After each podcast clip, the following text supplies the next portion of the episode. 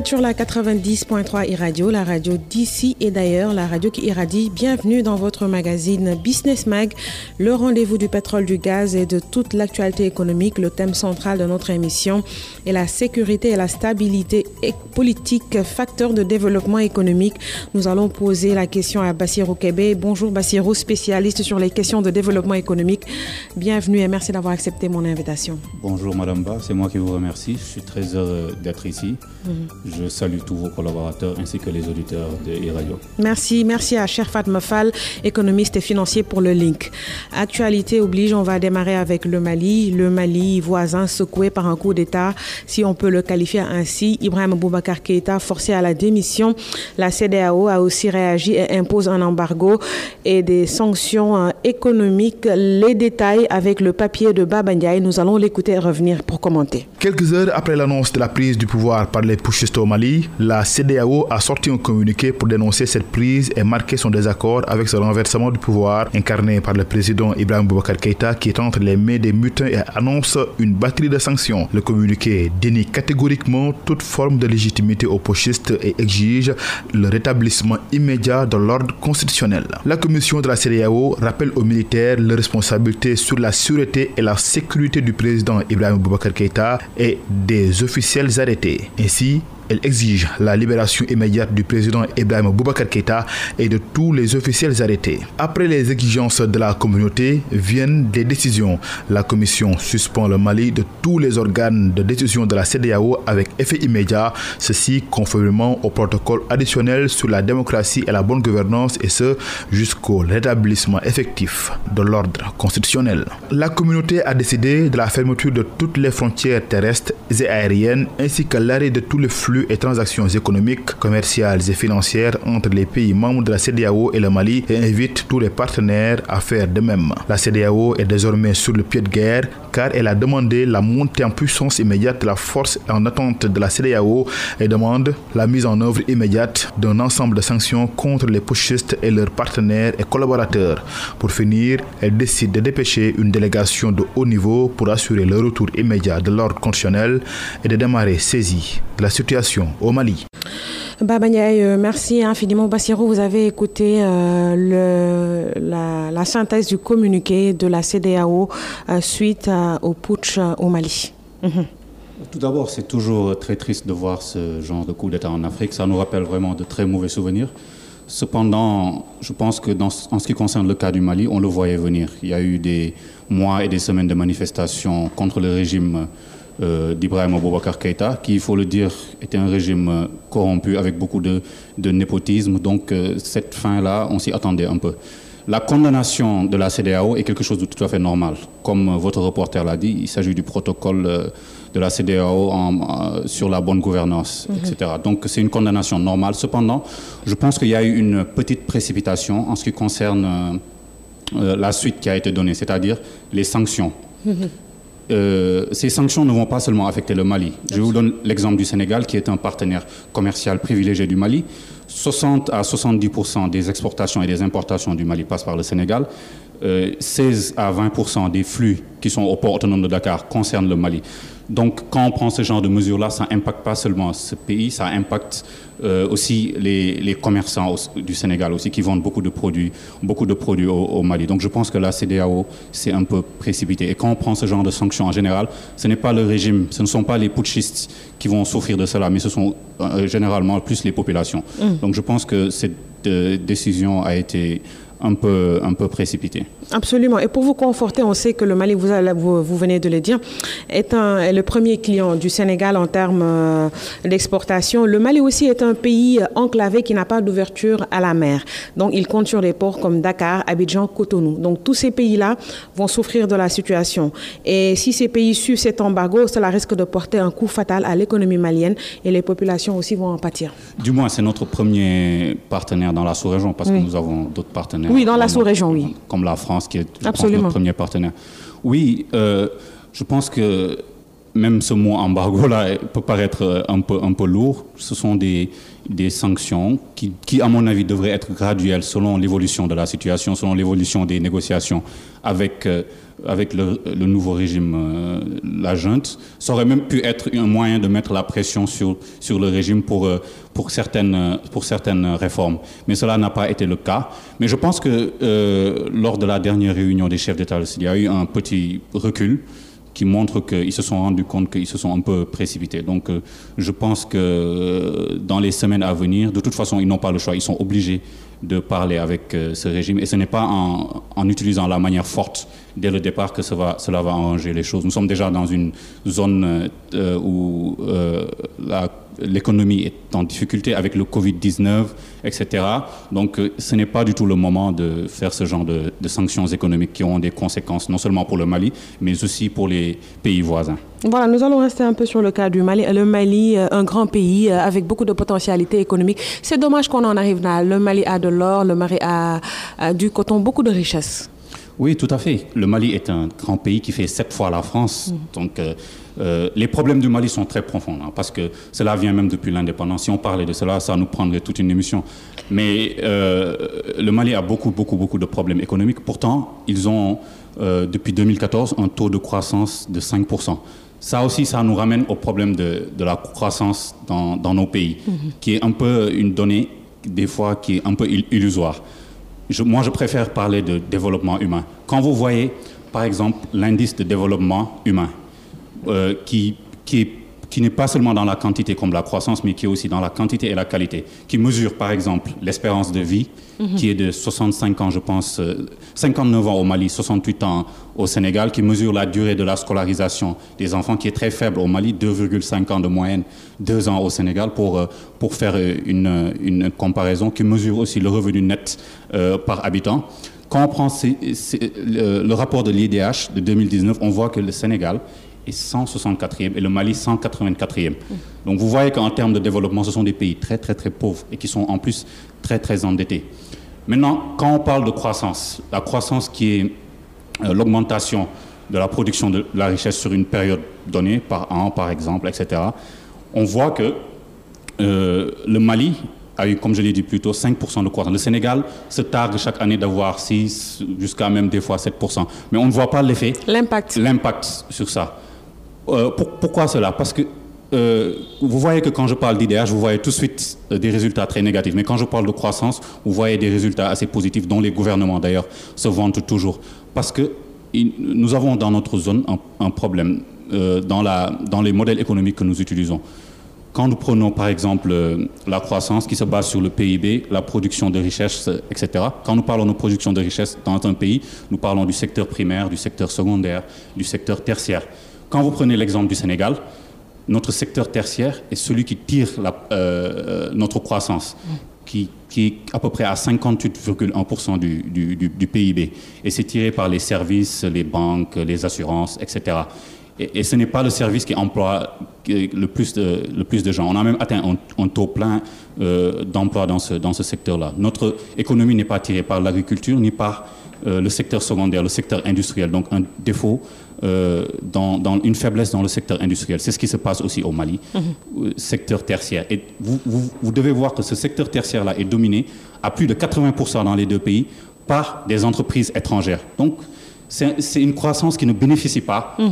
Aux, aux populations parce qu'il y a un manque de, non seulement de souveraineté économique par rapport à ces pays-là qui utilisent le franc CFA, mais il y a un manque aussi de politique euh, d'industrialisation. Il n'y a pas, il n'y a pas du tout d'industrie, donc il n'y a pas de, de, transformation des produits de matières premières, il n'y a pas de valeur ajoutée. C'est ce qui pose un problème. Il faut revoir ces modèles-là et il faut aussi parler des vrais problèmes. Le, le, vrai problème, c'est pas la croissance.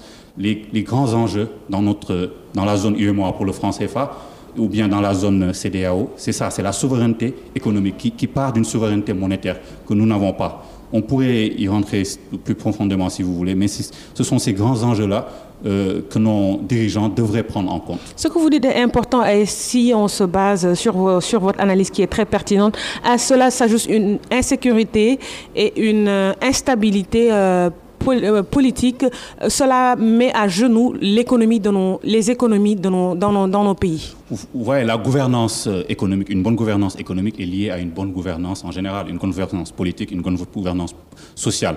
Dans le cas du Mali, vous avez un État qu'on dirait presque, ça n'a pas encore la dénomination, un État presque failli, un État en tout cas très faible. Mm. Le Mali, comme je vous l'ai dit, fait sept fois la superficie de la France. Vous avez un État qui n'arrive même pas à contrôler tout son territoire. Euh, euh, dans le nord, vous avez une rébellion, euh, les rebelles Touareg, puis vous avez les djihadistes qui ont, profité depuis la chute du régime de, Kadhafi pour investir cette zone-là. Donc l'État malien n'a pas les moyens de, de contrôler ce territoire-là vous avez une extrême pauvreté. 46,7% des Maliens vivent sous le seuil de pauvreté. C'est extrêmement grave. Et cette frustration face à, ce régime euh, très corrompu, un système très très corrompu, a créé, a créé cette frustration-là dans le cœur des gens. C'est pour ça que vous avez vu les manifestations, etc., qui ont dénoncé ce, régime-là. Et vous avez en, outre euh, le manque de leadership de ce monsieur Ibeka, son, manque de charisme, son incapacité à, résoudre les problèmes pour lesquels il a été élu. Tout cela a amené à, ce dénouement que l'on connaît. Mhm. Nous allons nous pencher sur le rapport de l'ANSD qui parle de la part des produits acheminés vers le Mali, principale destination des exportations du Sénégal dans la zone UMOA, est passé de 48% à 45,7% en juin, soit une perte de 2,3 points euh, de pourcentage. Le ciment reste le principal produit exporté vers le Mali avec une part évaluée à 28,6% en juin contre 29,1% le mois précédent. Il y a le port de Dakar aussi qui va ressentir forcément cet embargo entre griffes car les produits euh, maliens transitent là-bas. Bon, pour euh, pouvoir évaluer euh, cette peut-être cette petite baisse, mhm. il faut peut-être attendre sur la durée, dans quelques mois, pour voir exactement l'effet de l'embargo. Exactement, mhm. l'effet de l'embargo. On ne sait même pas si cette soi-disant embargo, je mets entre guillemets, va durer ou pas.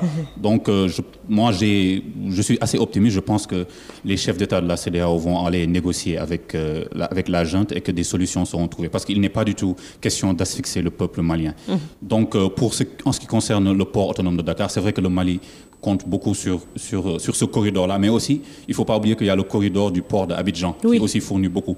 et de euh, Cotonou aussi. Et de, et de Cotonou, exactement. Donc nous ne sommes pas le, le seul port. Donc euh, il faudrait aussi euh, qu'on fasse attention à cela pour ne pas perdre cette position, cette position privilégiée. une bonne transition pour vous poser cette question. Est-ce que mettre un pays en embargo est un moyen efficace pour sanctionner? Si on prend l'exemple du Mali. Encore une fois, je, je pense que ce qui a été fait n'est pas on ne peut pas appeler ça encore un embargo. On a connu les embargos. Mais les embargos d'une manière générale, est-ce que c'est une, une, une, bonne technique pour sanctionner un pays?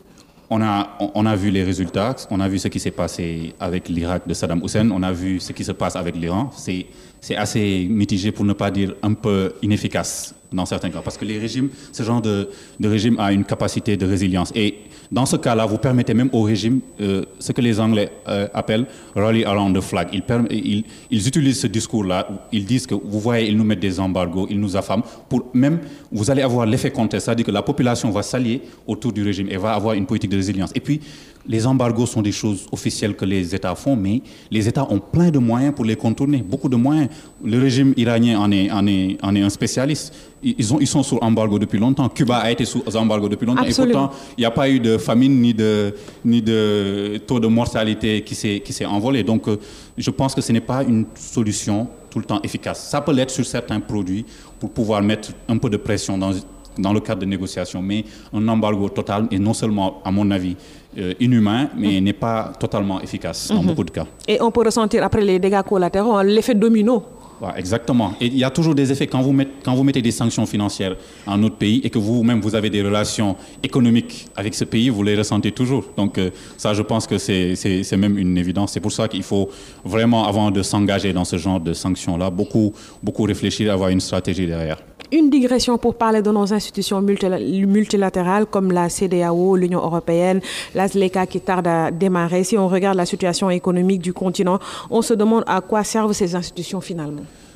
Bon, je vais d'abord parler de la CDAO. Allons-y, point par point, allez-y. Qui, qui, est beaucoup plus proche de nous.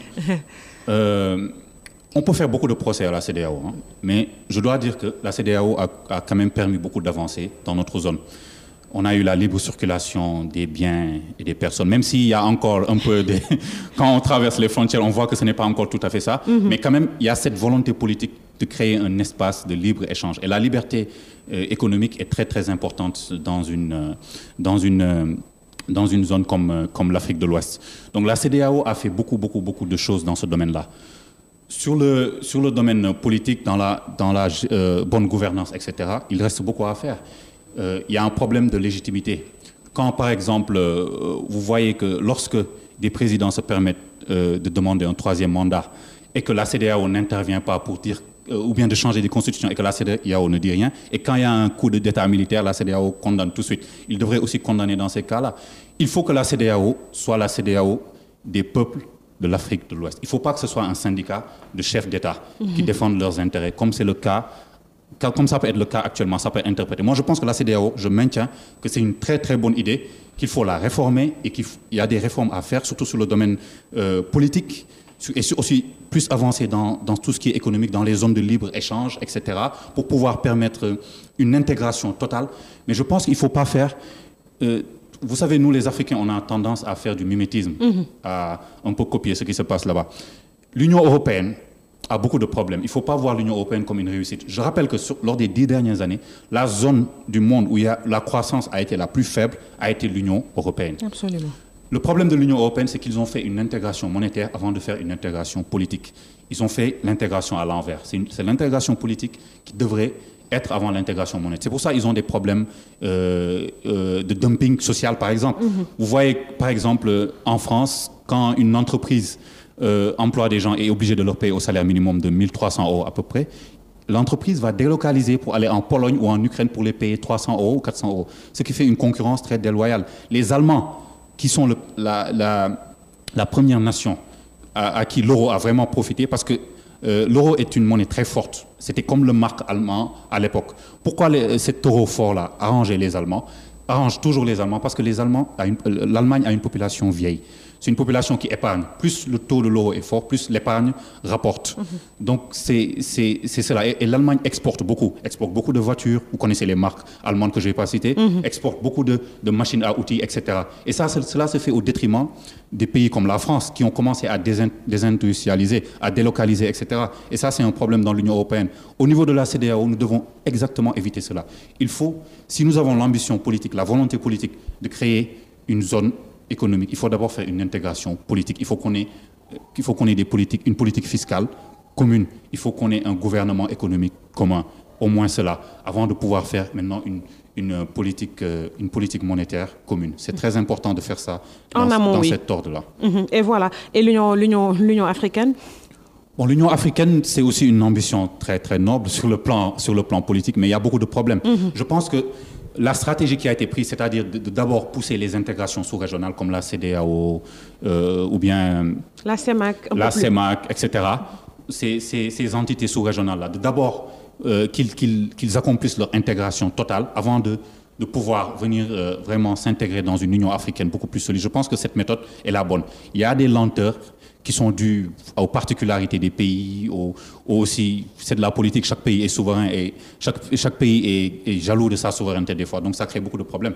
Mais je pense que on est sur le bon chemin. Il faut, mais l'impact, euh, euh, les dirigeants qui sont actuellement à la tête des pays aussi comptent parce que leur, leur, volonté politique, leurs compétences, leur, euh, leur ambition aussi influencer le processus euh, d'accomplissement de ces, de ces entités-là. Donc mm. c'est absolument important. Il faut vraiment que l'Union africaine définisse un calendrier où est-ce qu'on va arriver à une intégration complète de toutes ces entités sous-régionales et pour arriver à quelque chose de, à une entité, une Union africaine qui sera vraiment, vraiment solide et qui permettra à l'Afrique de compter dans le commerce international, dans l'économie mondiale, de vraiment peser dans les décisions stratégiques euh, dans le monde. Et pour vous conforter, il y a le cas de la Zeleka. On a vu euh, le Nigeria hésitant, euh, indécis. Et c'est vrai qu'on parle de, de, retard de la mise en œuvre due au coronavirus, le coronavirus qui a bon dos en ce moment.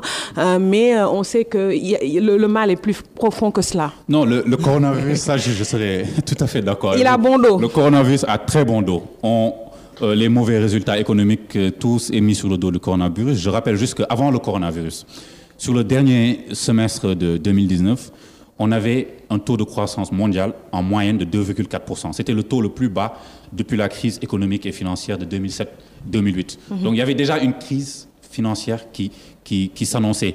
On, on était déjà en train d'annoncer la récession. Maintenant, c'est vrai que le coronavirus n'a pas, n'a pas, arrangé, n'a pas arrangé les choses, ça, il faut le reconnaître. Mhm. Cependant, tout n'est pas la faute du coronavirus. Absolument. Il y a des... Et le coronavirus même, à mon avis, est une opportunité pour certains pays pour changer, pour changer de voie. Pour, pour, par exemple, moi j'estime que pour, pour les pays de la CDAO, c'est une, une opportunité, le coronavirus, pour s'industrialiser, mhm. pour prendre leur souveraineté économique, pour vraiment sortir de ce, en ce qui concerne les pays de l'UEMOA cette fois, sortir de ce franc CFA-là, avoir une souveraineté économique pour pouvoir industrialiser, avoir de la valeur ajoutée, pour augmenter la, la part de l'Afrique dans le commerce international. Je rappelle qu'en ce moment, on parle, l'Afrique ne pèse pas lourd dans le commerce international. Mhm.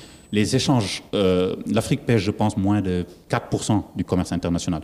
Et les échanges entre Africains, c'est 16% du commerce. Ce n'est absolument rien du tout. 84% de notre, des commerces, du commerce des Africains se fait avec les étrangers. ce paradigme-là, on doit le changer il doit être changé le plus rapidement possible. Et je pense que le coronavirus devrait servir à cela. La CDAO a tenté en vain de booster euh, le taux, de le faire dépasser à 16%, mais apparemment... Euh, non, il y a des difficultés.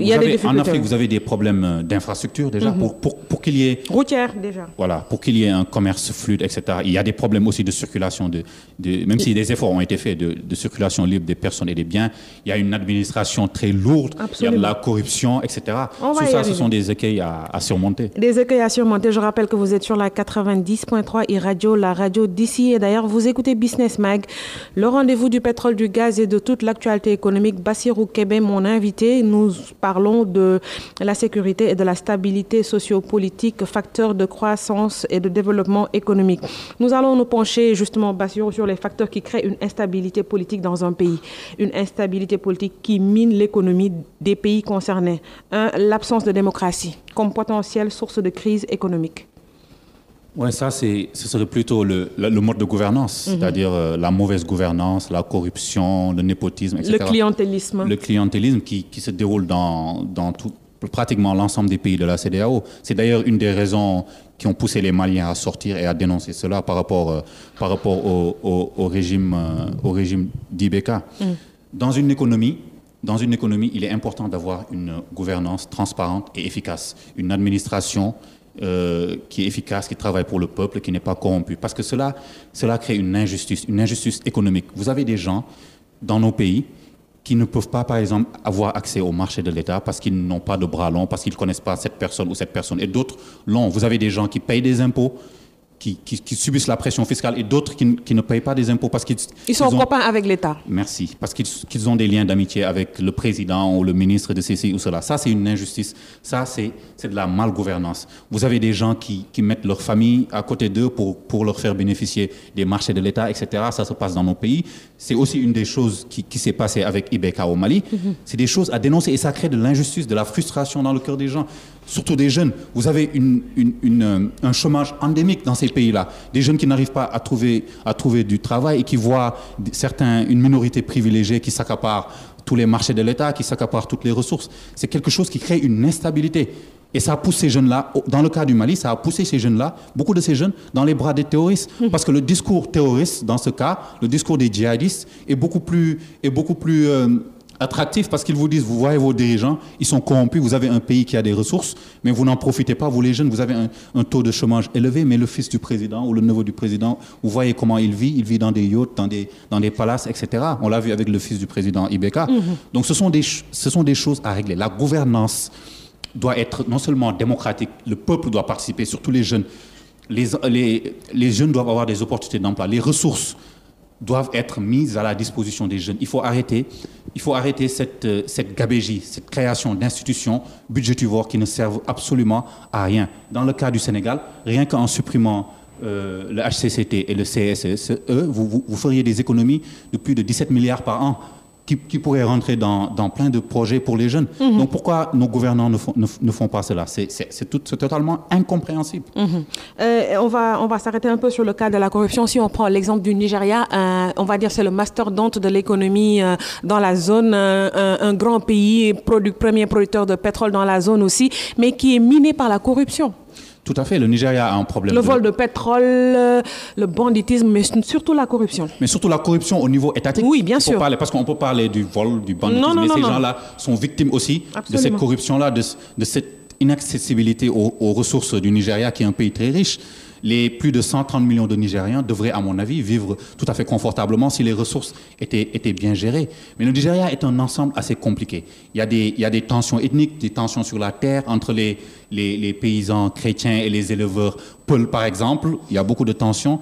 Il y a des tensions aussi entre le nord musulman et le sud qui est un peu plus, qui est un peu plus euh, chrétien. Ce ne sont pas euh, des tensions religieuses, mais des tensions qui, qui, qui, qui, sont autour des, des terres, de la On va dire sociale. Des tensions sociales. Mhm. Et ça aussi, il faudrait en, parler. La gestion, la gestion des terres est quelque chose de très, très, très important et qui peut causer, qui a déjà causé en Afrique des génocides et des, et des, et des guerres civiles. Donc ça aussi, c'est important. La corruption au Nigeria, comme vous l'avez dit, est endémique.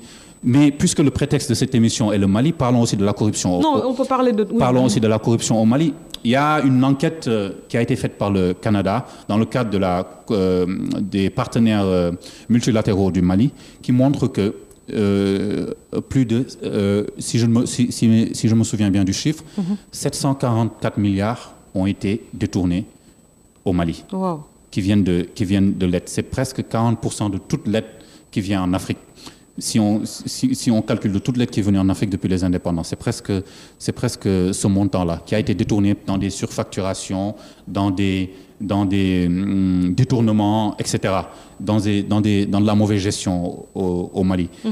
Donc imaginez cette manne d'argent-là qui a été donnée au Mali pour, pour relancer son économie, pour aider les jeunes à trouver des emplois, pour s'industrialiser peut-être, et qui a été détourné par des dirigeants voilà, euh, qui n'ont pas d'état d'âme. Mhm. Ça aussi, ça, ça, ça, a fait sortir les Maliens dans la rue et, pousser l'armée à, à, faire ce coup d'état-là. Donc la corruption, c'est quelque chose que pour moi, la CDAO devrait faire une priorité, la lutte contre la corruption. Et ce n'est pas, pas une fatalité, il y a des mécanismes qui permettent de lutter contre la corruption. Il y a des sanctions à mettre en place, il y a, des, il y a une harmonisation à mettre au niveau de tous les pays de la CDAO pour dire qu'il ne, il ne sera plus permis euh, cette corruption-là, parce que cette corruption-là fait, fait beaucoup de mal euh, à nos populations.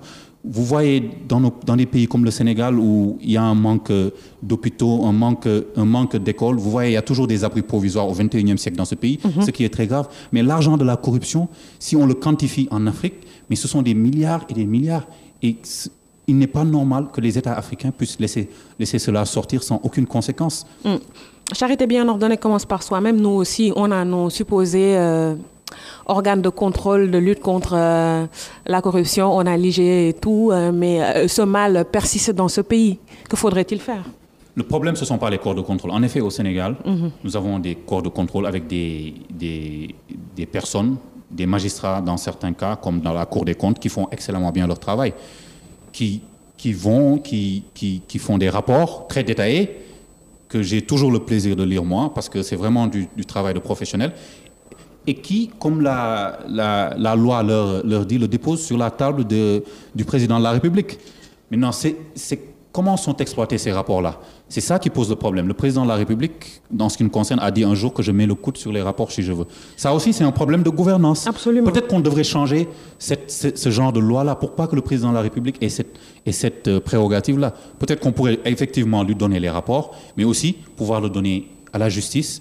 C'est même le cas en ce qui concerne l'OFNAC, pouvoir directement saisir le juge, le juge d'instruction. Et si, si le juge d'instruction n'agit pas, pouvoir saisir un autre juge d'instruction ou trouver d'autres mécanismes pouvoir, euh, pour que ces gens-là qui ont été épinglés, qu'ils doivent absolument rendre compte. C'est une nécessité, ça doit être une obligation inscrite dans la loi. Il n'est pas possible que, que, que des, des, sommes incroyables soient détournées, que des entreprises publiques, c'est-à-dire que ce sont vos impôts, vous et moi, qui financent ces entreprises-là, ces sommes-là soient détournées ou mal gérées et que ces gens-là ne rendent pas compte en Afrique, on est quand même à plus de. On est indépendant depuis les années 60. on ne doit plus être à ce niveau, on doit dépasser ce niveau-là. Et ça aussi, ça rentre dans le, dans le cadre de la bonne gouvernance qui a un impact direct sur l'économie, qui a un impact direct sur l'emploi des jeunes, qui a un impact direct sur, sur euh, l'avancement, le développement de nos infrastructures sanitaires, scolaires, routières, etc. Il faudrait que ce point-là devienne une priorité. Mais pour cela, il faut une volonté politique. Absolument. Est-ce qu'il y a cette volonté politique-là? J'en doute. Le problème de la bonne gouvernance, euh, la, la malgouvernance revient encore. on en a parlé tout à l'heure brièvement, c'est-à-dire le foncier un épineux problème qui a créé des tensions un peu partout en Afrique. Un problème à éradiquer. Absolument, c'est un, un, un fléau. C'est un, un, très très grave fléau. Et je pense que quand vous allez au Nigeria, par exemple, comme je le disais tout à l'heure, il y a ce problème-là. Vous avez, vous avez l'avancée du désert au nord qui, qui pousse les, les, les, éleveurs musulmans Paul à aller trouver des prairies au sud et qui qui, qui, empiètent sur les terres historiquement qui appartenaient aux chrétiens, qui étaient plutôt des agriculteurs. Et ça crée beaucoup, beaucoup de tensions, des tensions ethniques même, qui, qui, qui sont très dangereuses au Nigeria, parce qu'on se souvient de la guerre du, du, Biafra et du conflit dans le delta du Niger, etc., qui peuvent poser beaucoup de problèmes. Au Sénégal, ici, vous, nous avons tous entendu parler de l'affaire de Ndengler récemment, mm -hmm. qui était un véritable scandale un véritable scandale quand des populations ont leur terre depuis leurs ancêtres qui, qui sont, et qui l'exploitent en plus, qui l'ont exploité, qui l'ont qui aménagé, qui vivent de cela et que une personne vienne parce qu'elle elle a des relations, parce que c'est une personne qui a les moyens, puisse euh, accaparer ces terres-là, c'est quelque chose de très grave et qu'il faut qu'on fasse très attention à cela. -hmm. Vous savez, au Sénégal, on a l'habitude de dire qu'on est un pays stable, que euh, nos, nos, nos grands sérignes ont prié pour nous, qu'il n'arrivera absolument rien. Je suis certain que notre, euh, ces prières marchent pour nous et que notre, euh, le peuple sénégalais est un peuple pacifique. Mais il ne faut pas dormir sur nos lauriers. Des tensions, des guerres civiles sont toujours possibles. Il ne faut pas que ces petits conflits-là, on les néglige. C'est très important, surtout en ce qui concerne la terre. Mm -hmm. Il faut que l'État soit absolument prudent sur ça. Il faut qu'on fasse un audit foncier général, national, pour savoir exactement le, le nombre d'hectares qu'on a, qu'est-ce qui appartient à qui, comment ils l'ont obtenu, qui a des titres fonciers, qui n'en a pas, qui a des bails, etc. Il faut que cet audit-là soit fait, que tout soit clair et qu'on mette des, processus clairs et transparents d'attribution des terres qui soient absolument clairs pour tout le monde, que ce soit pour le, petit paysan qui essaye de survivre ou pour l'agro-industriel qui, essaye de faire un projet. Mais pour cela aussi, il est important que l'agriculture devienne notre, le, le, fer de lance de notre économie. Ça mmh. doit être le fer de lance de notre, de notre économie. Et ce n'est pas le cas absolu, actuellement. L'agriculture, qui occupe plus de 50% de la population active du Sénégal, ne contribue qu'à 17% du PIB. Ce n'est pas normal. Il y a un paradoxe. Il y a un paradoxe. Euh, euh, le dernier point avant de passer au round 2, il faut savoir qu'un pays instable, qui n'est pas sécurisé, euh, les investisseurs, je, en tout cas je parle des grands investisseurs, ne vont pas injecter le, leur argent ou nouer des partenariats avec ces pays. Donc oui. c'est tout à fait important qu'il y ait une certaine stabilité sociopolitique pour attirer oui, les grands investisseurs. Ça c'est évident. Dans, quand on investisseur décide d'investir quelque part, il voit d'abord la stabilité, la justice, etc. Il y a beaucoup de facteurs, oui. Il y a, il y a beaucoup de facteurs, notamment cette stabilité-là, c'est très important. C'est, je pense, une des raisons pour lesquelles, même par rapport à nos pays voisins, le Sénégal a beaucoup plus euh, d'investissements étrangers directs, même si ça reste faible quand même euh, dans, dans, dans l'ensemble. On n'est pas des pays qui attirent vraiment beaucoup d'investissements d'investissement direct. C'est, peut-être aussi dû à cette euh, instabilité, mais aussi au fait que, à la structuration de notre économie. C'est-à-dire qu'au fait que notre économie n'est pas, pas très bien structurée et qu'on a encore des, beaucoup, de pas, beaucoup de pas à faire pour, pouvoir euh, faire cela. Mais ce n'est pas seulement les investisseurs étrangers. Même quand vous êtes un national et que vous voyez que votre pays est dans des troubles, vous n'allez pas prendre le risque d'aller, d'aller faire des investissements qui peuvent, euh, du jour au lendemain, être, être remis en question. -hmm. Donc, cette stabilité politique-là est importante. Mais il faut faire attention à ce qu'on appelle stabilité politique. -hmm. Stabilité politique, c'est-à-dire un, un, un, pays où les, il y a un processus électoral clair, où les élections sont transparentes, où il y a une opposition et un pouvoir. Je ne parle pas de cette stabilité politique, de ce statu quo-là, où on a un, une sorte de consensus mou, ou bien une, une, une, une, sorte de dictature, où on dit que ah, celui-là, il est là depuis 20 ans, le pays est stable, il n'y a pas de problème. Non, je ne parle pas du tout de ça. La démocratie, des processus électoraux clairs et nets, c'est aussi très important. Une bonne gouvernance, une opposition qui, est là pour, euh, euh, pour euh, critiquer le pouvoir, mais aussi faire des propositions, c'est très important. Donc il, faut éviter ce genre de, de, de statu quo et parler plutôt de qu'est-ce qui rend un pays stable, qui permette à ces pays-là de pouvoir se développer économiquement. C'est Bassirou Kébé, le politique, qui parle. On va jeter un coup d'œil sur l'actualité économique de la semaine à l'échelle continentale avec Safiaba. On démarre ce round-up avec la finance. Alpha Toon International, une ONG basée aux Pays-Bas qui propose une éducation sociale et financière aux enfants et aux jeunes du monde entier, vient de lancer un projet qui vise à donner une éducation financière à 36 000 jeunes de Côte d'Ivoire, du Zimbabwe et du Mozambique. Baptisé Saint-Antonius, le programme compte recruter 12 000 jeunes ayant entre 14 et 25 ans dans chacun des trois pays concernés sur la période allant de 2020 à 2023. Il sera mis en œuvre avec l'appui de l'Institut africain pour le développement économique et social et les gouvernements locaux. La formation abordera les thématiques liées à la finance et à l'entrepreneuriat. L'enjeu est de doter les bénéficiaires des connaissances et compétences nécessaires pour leur permettre de faire à terme des choix éclairés en matière financière en vue de leur autonomisation sociale et financière. Agriculture. En Côte d'Ivoire, le kilogramme de coton de premier choix sera échangé à 300 francs durant la campagne 2020-2021. C'est ce qu'a annoncé l'exécutif au terme du Conseil des ministres qui s'est tenu le mercredi 19 août 2020. Ce tarif identique à celui en vigueur un an plus tôt représente le plus élevé de la sous-région ouest africaine pour la campagne 2020-2021. Alors que le Bénin a maintenu le prix garanti aux producteurs à 265 francs CFA le kilogramme, le Burkina Faso et le Mali ont opté pour des tarifs en baisse respectivement à 240 francs CFA le kilogramme et 200 francs CFA le kilogramme. En 2019 et 2020, la Côte d'Ivoire a produit 490 483 tonnes de graines de coton sur 408 448 hectares. La filière occupe plus de 117 000 producteurs qui ont engrangé en 2019 environ 147 milliards de francs CFA d'après les données du gouvernement, soit un niveau record depuis 4 saisons. Électricité au Mali, le fournisseur de solutions solaires hors réseau Énergie Plus, vient d'obtenir un financement de 1 million de dollars pour l'extension de ses activités. Il a reçu le financement sous forme de prêts contractés auprès de Venture Builder et de Corded Investment Management. Une substantion pour la distribution des solutions proposées pour la compagnie a été également fournie par la Fondation américaine pour le développement de l'Afrique.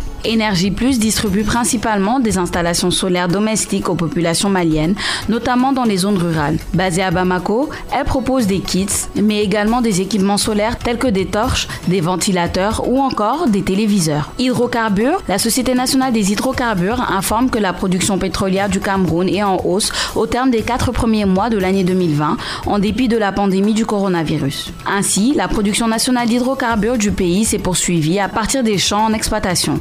Ce qui concerne le pétrole, cette production s'élève à 9035 millions de barils pour les quatre premiers mois de l'année. Elle est en hausse de 11,51%. La production gazière se chiffre quant à elle à 745,96 millions de mètres cubes en baisse de 0,28%. Cependant, indique la SNH, de nouveaux forages engagés par les associations pétrolières Maobi et Rio del Rey ont dû être suspendus à cause de la pandémie du coronavirus. Dans le même temps, le prix moyen de vente des bruts camerounais a régressé de 39,41% au cours de la période considérée pour s'établir à 39,22 dollars par baril. En raison de cette baisse du prix moyen de vente des bruts camerounais, la loi de finances rectificative du Cameroun de juin 2020 a revu les projections de recettes pétrolières du pays. Elle devait baisser de 40% par rapport aux prévisions initiales.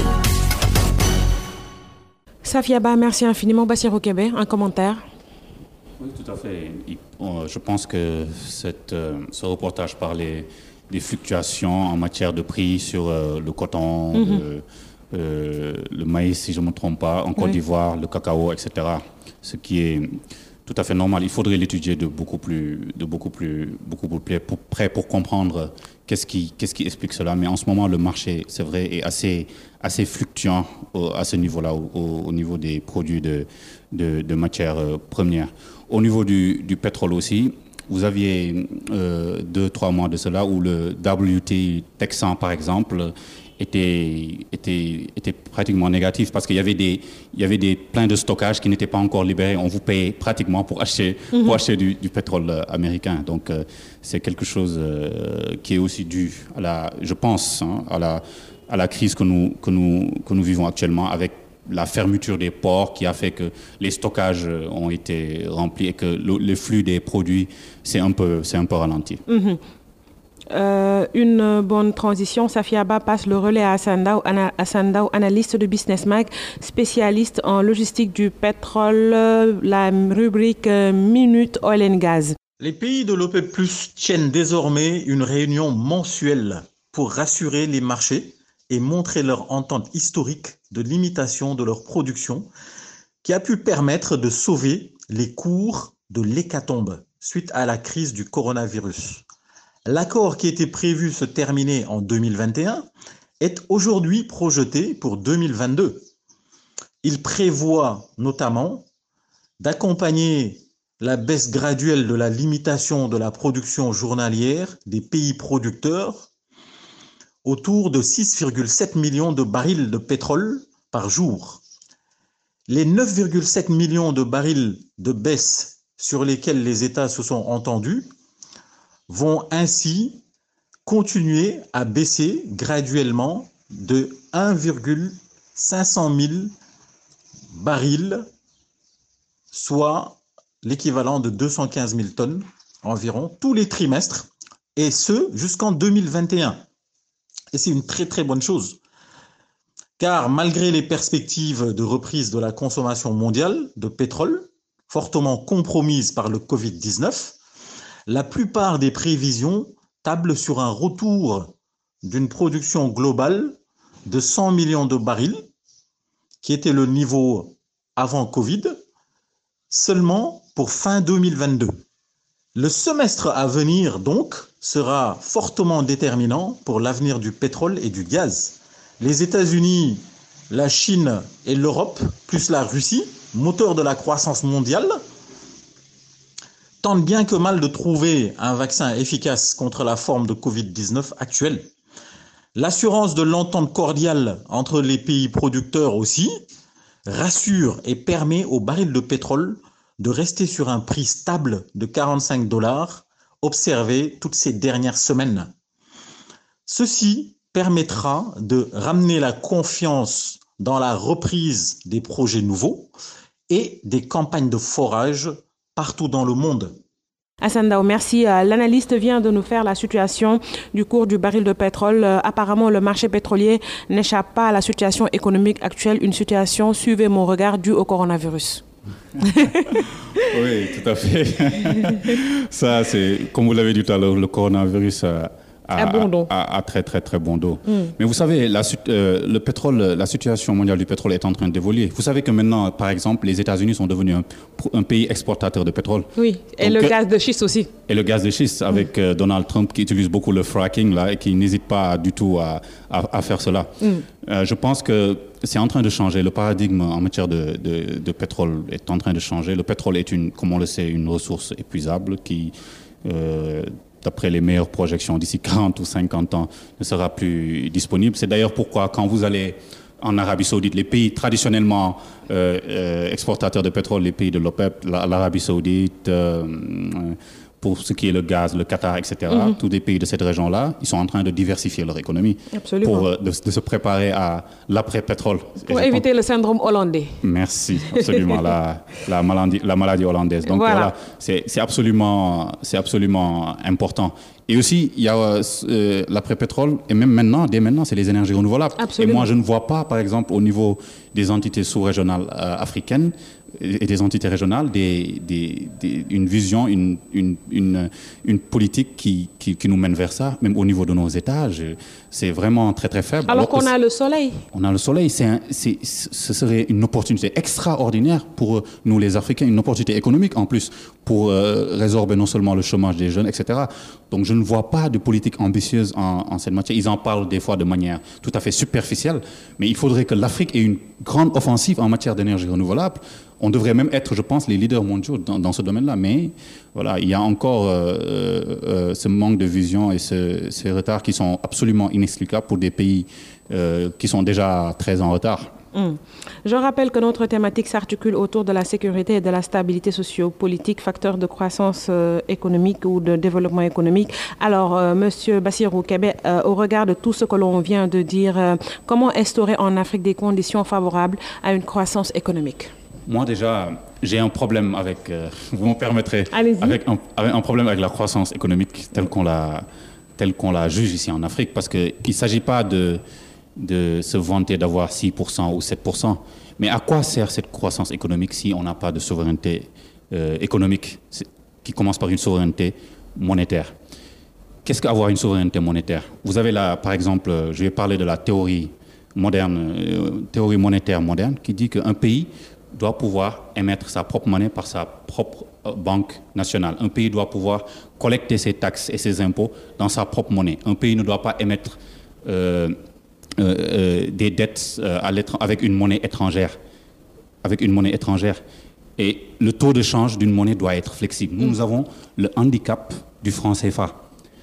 Je vais juste prendre l'exemple de, la parité fixe, par exemple, pour vous expliquer où je, veux, où je, veux, en venir, mhm. par rapport à ce qui nous bloque, même, avant même de parler de, de croissance, et que cette croissance-là ne sert absolument à rien. Euh, quand, vous, quand vous prenez la parité fixe, par exemple, il y a l'économiste Nongo Sambasilda qui en, qui en parlait déjà. C'est. C'est un, qui, est, qui est excellent et que je, je lis beaucoup. Mm-hmm. C'est un, un, handicap pour nos économies. La parité fixe avec l'euro, la parité fixe du franc CFA avec l'euro ne nous permet pas de pouvoir financer nos politiques publiques et de pouvoir financer le secteur privé. Et même pour la croissance du marché régional, euh, d'obligations de dette, c'est un problème parce que le, refinancement des titres publics est limité.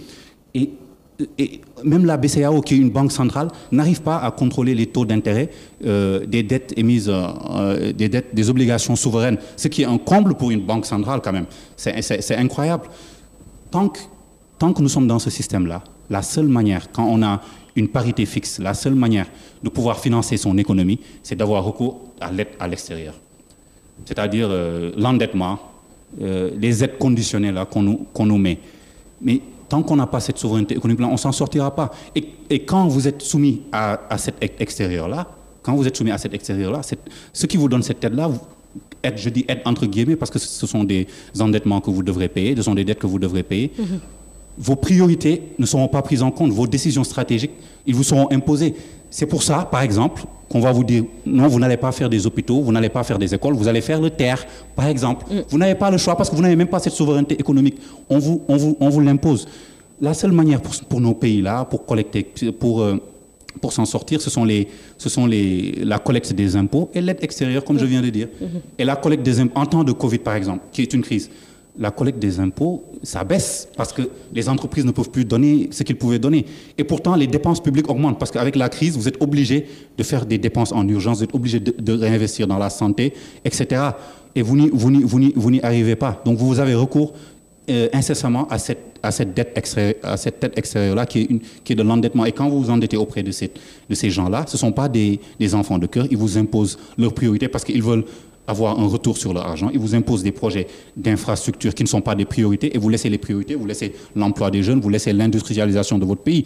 Donc c'est pour, c'est pour ça que j'ai toujours du mal quand les gens parlent, me parlent de croissance. La croissance est certes un, euh, euh, un, domaine macroéconomique qui est très important d'en parler, mais dans notre cas, je pense que les grands enjeux, c'est la souveraineté économique.